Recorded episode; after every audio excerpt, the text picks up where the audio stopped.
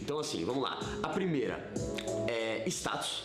Então o status que você tem, o poder que você tem, tudo no final tá ligado a poder, porque a mulher busca poder, certo? E o homem busca fertilidade. O homem busca beleza e a mulher busca poder. O homem quer ter uma boa, bela mulher do seu lado, simpática, carismática, feminina, e a mulher quer ter um homem forte com ela, líder que guie, que prospere certo? É uma parada muito básica. Você pode ter seus estilos de mulheres, você pode ter o, você que é mulher pode ter o seu estilo de homem, mas no seu inconsciente é isso que você vai buscar. Então, primeiro pilar, o primeiro é status. Status. O que é status, Fê? Cara, sabe como você buga a Matrix da porra toda? Sabe como você quer bugar no quesito abundância com mulher, Iguinho? Seja o Neymar. E por que eu tô falando? Um salve pro Neymar que assiste essa live direto. Aí, mano, jogador caro. Por que jogador caro? Vocês sabem por quê? O conceito do jogador caro? Mano, o jogador é um cara muito valorizado na nossa cultura, ainda mais no nosso país, tá ligado? E ele chega num status de fama e poder tão grande que ele é quase que endeusado. Ele é quase não, ele é endeusado.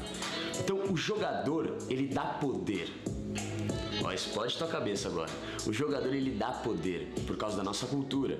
E poder está totalmente relacionado a status, o status que um jogador de futebol tem, ou que a fama traz, ou que você ser um CEO importante de uma empresa, você ser dono de um projeto. O quesito aqui não é, ah, ô Fê, você tá falando então pra eu pegar as minas, eu preciso ser famoso, jogador de futebol? Não, caralho, não, não, não, não, não.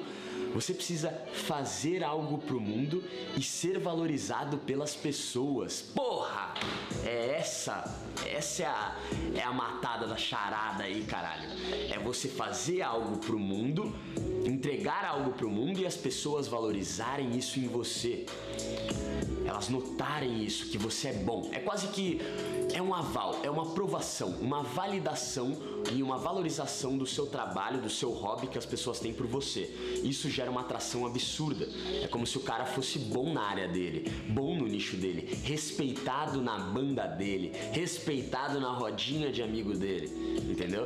Porque ele faz algo pro mundo, ele é bom em algo. Esse é o primeiro pilar. Ser bom em algo para fazer as pessoas te valorizarem, não por validação, mas sim para conquistar a tão sonhada abundância. Não é isso que você quer? Eu tô te dando o hack do jogo. Então procure status na sua vida. Status gera poder. Busque liderar um movimento, algum projeto, algum hobby. Seja bom em alguma coisa e seja valorizado por isso, que você vai ser muito monstro, tá?